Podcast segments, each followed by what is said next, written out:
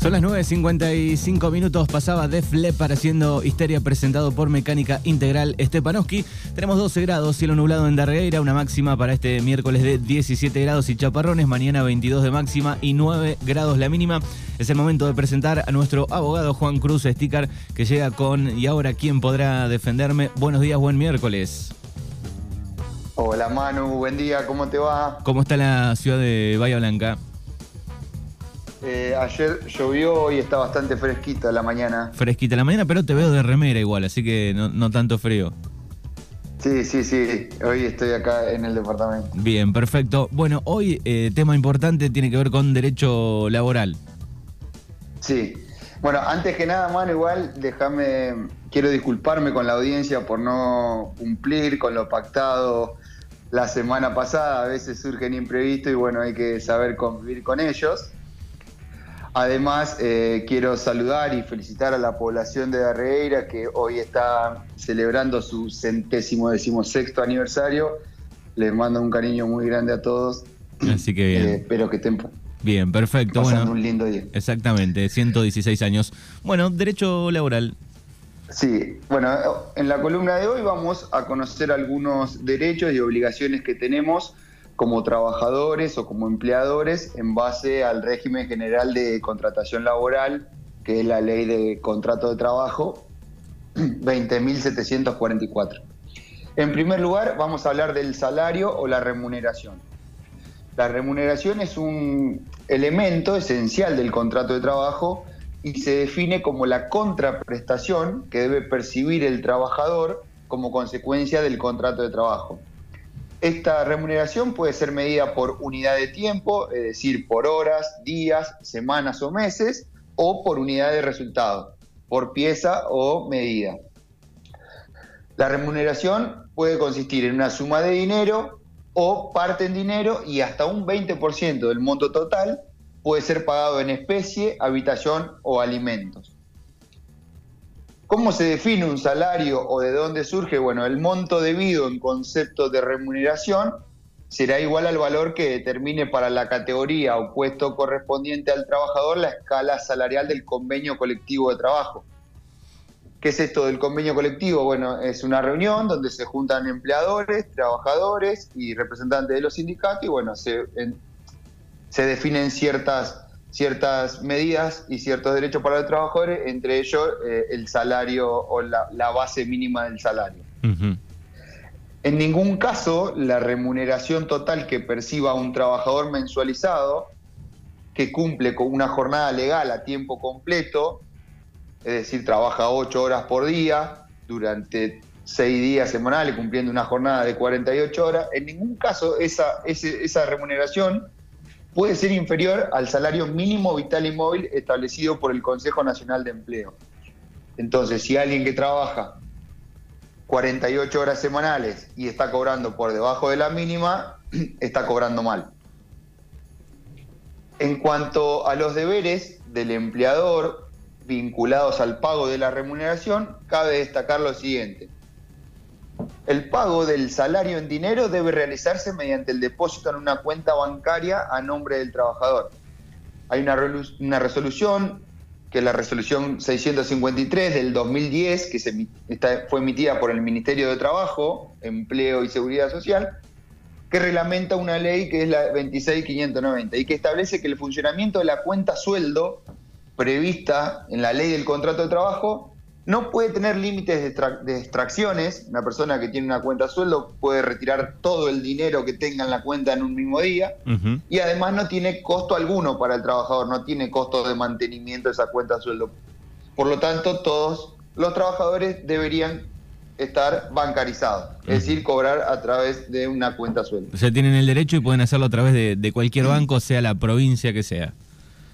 Sí, de todas maneras, más allá de cuál fuera el modo en el que se realiza el pago, siempre el empleador debe entregar un recibo de sueldo que se confecciona en doble ejemplar. Uno queda para el trabajador y el otro para el empleador.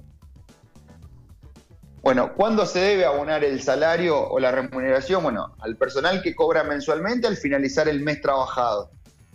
Al personal que se le paga por jornada o por hora al vencimiento de cada semana o quincena.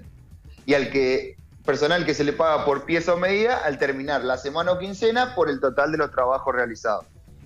Una vez vencidos los periodos mencionados, el plazo que tiene el empleador para abonar los sueldos es de cuatro días hábiles para los trabajadores que cobran por mes o quincena y de tres días hábiles para los que cobran semanalmente. Por lo tanto, quien esté cobrando por fuera de esos plazos está cobrando mal. Ahora pasamos al recibo de sueldo. ¿Y, qué, tiene de, importante esto? Bueno, todos los trabajadores en relación de dependencia deben percibir su remuneración con la entrega de un recibo de sueldo. Es muy importante que los empleados sepan comprender la estructura básica y legal de un, de un recibo de haberes.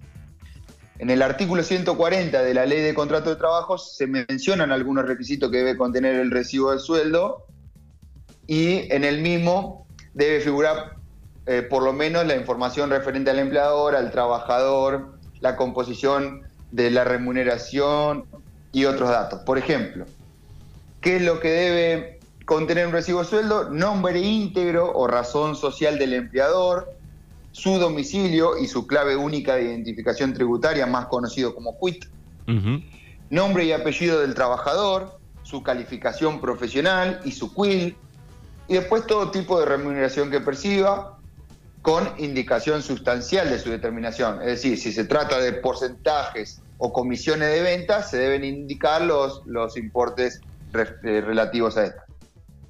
Además, debe contener las deducciones que se efectúan por aportes jubilaciones, el importe neto percibido, lugar y fecha que, deberán corresponder al pago real y efectivo de la remuneración al trabajador y fecha de ingreso y tarea cumplida o categoría que, efectivamente desempeña el trabajador.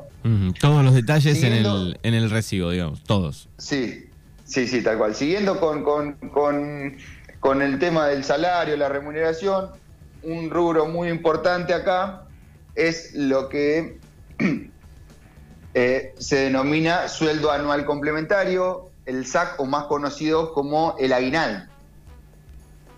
Hay una ley, que es la ley 23.041, que establece que el sueldo anual complementario debe calcularse sobre el cálculo del 50% de la mayor remuneración mensual devengada por todo concepto dentro de los semestres que culminan en los meses de junio y diciembre de cada año. Es decir, ¿Cómo se calcula el aguinaldo que debo percibir? Bueno, de enero a junio se toma el mes que mayor remuneración percibió el trabajador y de esa mayor remuneración se divide a la, mitad y se obtiene el 50% que se paga. El 30 de junio la primera cuenta y el 18 de diciembre la segunda cuota. En los dos semestres se hace lo mismo. De la, de la mejor remuneración semestral se divide a la, mitad y se obtiene el 50% que es lo que se denomina como aguinaldo o SAC, sueldo anual complementario. Perfecto, el famoso aguinaldo que viene desde 1946. Bien. Pasando ahora a, otro, a otro derecho, de los trabajadores tiene que ver con esto de las licencias. Primer licencia, las vacaciones. Las vacaciones o licencia anual ordinaria, que es el periodo de descanso continuo y remunerado que otorga anualmente la parte empleadora a quienes trabajan y bueno, se denomina licencia anual por vacaciones. El objetivo de esta licencia es proteger la integridad psicofísica de trabajadoras y trabajadores y la cantidad de días de descanso otorgado depende de la antigüedad de cada uno de ese empleo. Si el empleado o el trabajador tiene una antigüedad menor a 5 años, le corresponden 14 días corridos de, vacaciones. ¿Por qué digo esto? Porque son días corridos, no son días hábiles. Hay que, eso es para la ley de contrato de trabajo.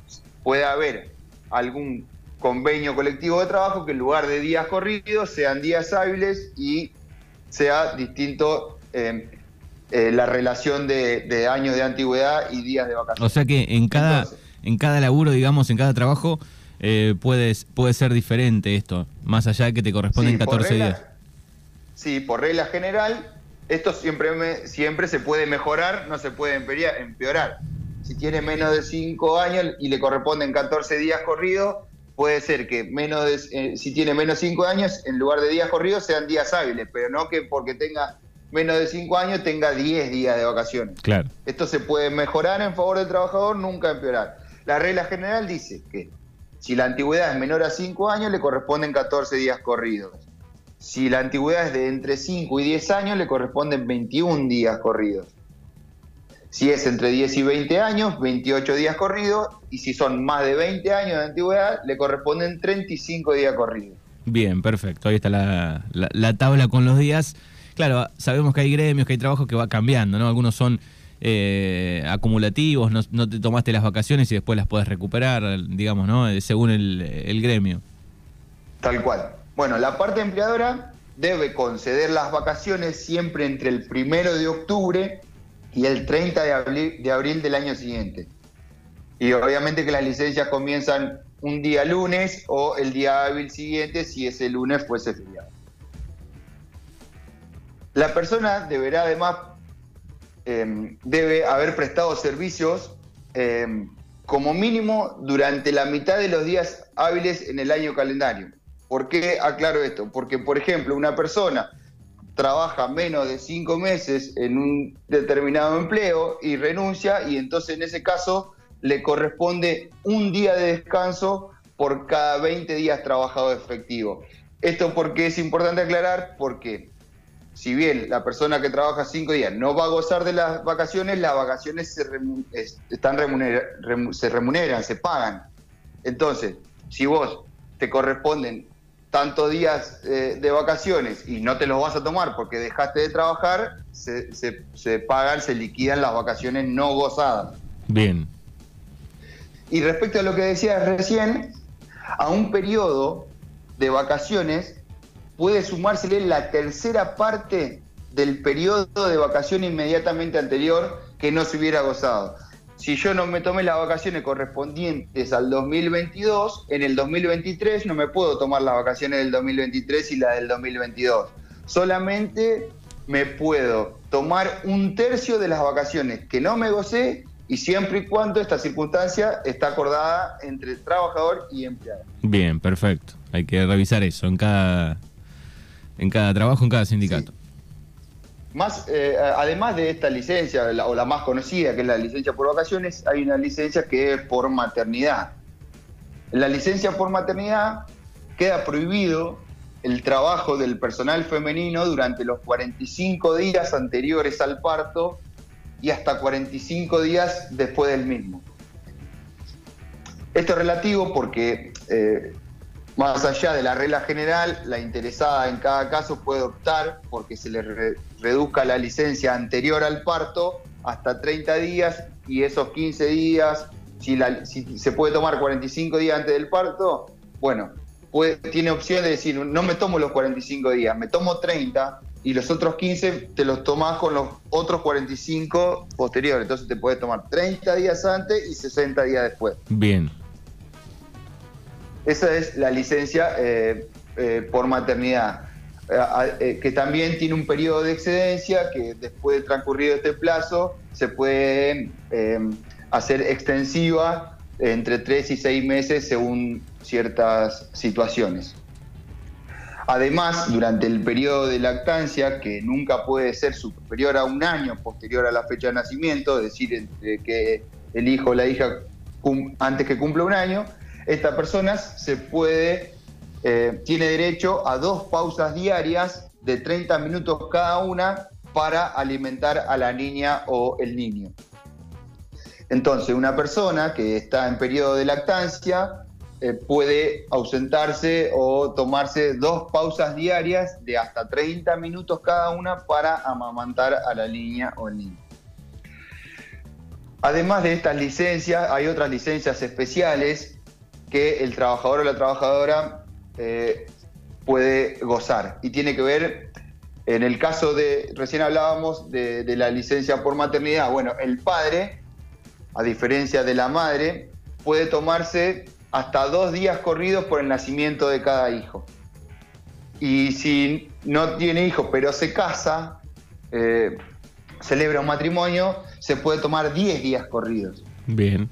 Estos son todas licencias especiales. Por ejemplo, por fallecimiento de hermano o hermana, un día. Ahora, si el fallecimiento es del esposo, la esposa, el concubino, la concubina o los hijos o los padres, ya la licencia es de tres días. Bueno, fíjate que hay una diferencia. Si se muere un hermano, tengo un día para tomarme. Si se muere un padre, una madre, un concubino, un cónyuge, tengo tres días para tomarme. Obviamente que estas licencias son pagas. Y como decíamos, existen convenios colectivos de trabajo que amplían y mejoran el otorgamiento de, dichas licencias. Siempre para mejoras, no para, para abajo, digamos. Siempre, siempre. otro, otro punto importante que me, me gustaría destacar dentro del rubro de los despidos tiene que ver con lo que se denomina el plazo de preaviso. El contrato de trabajo no puede ser disuelto por voluntad de una de las partes sin previo aviso o, en su defecto, indemnización, además de la que corresponde al trabajador por su antigüedad en el empleo. El preaviso, cuando las partes no, no, lo fijen en un tiempo mayor, se debe dar con la anticipación siguiente. Si el, el, preaviso es por parte del trabajador, tiene 15 días, o sea, tiene que dar aviso con 15 días de antelación para eh, renunciar al trabajo. Si no, esto puede ser indemnizable, ojo. Por lo general, la situación se da siempre al revés. Es el empleador el que prescinde de tus servicios y entonces, bueno, te, tiene que preavisar 15 días, ¿sí? 15 días antes que, no, que no vas a seguir trabajando si estás dentro del periodo de prueba. Ahora, si el trabajador tuviese una antigüedad en el empleo que no excede a cinco años, no está en periodo de prueba, pero trabaja hace dos años, ya tiene derecho a que el preaviso o la indemnización sustitutiva de preaviso sea de un mes.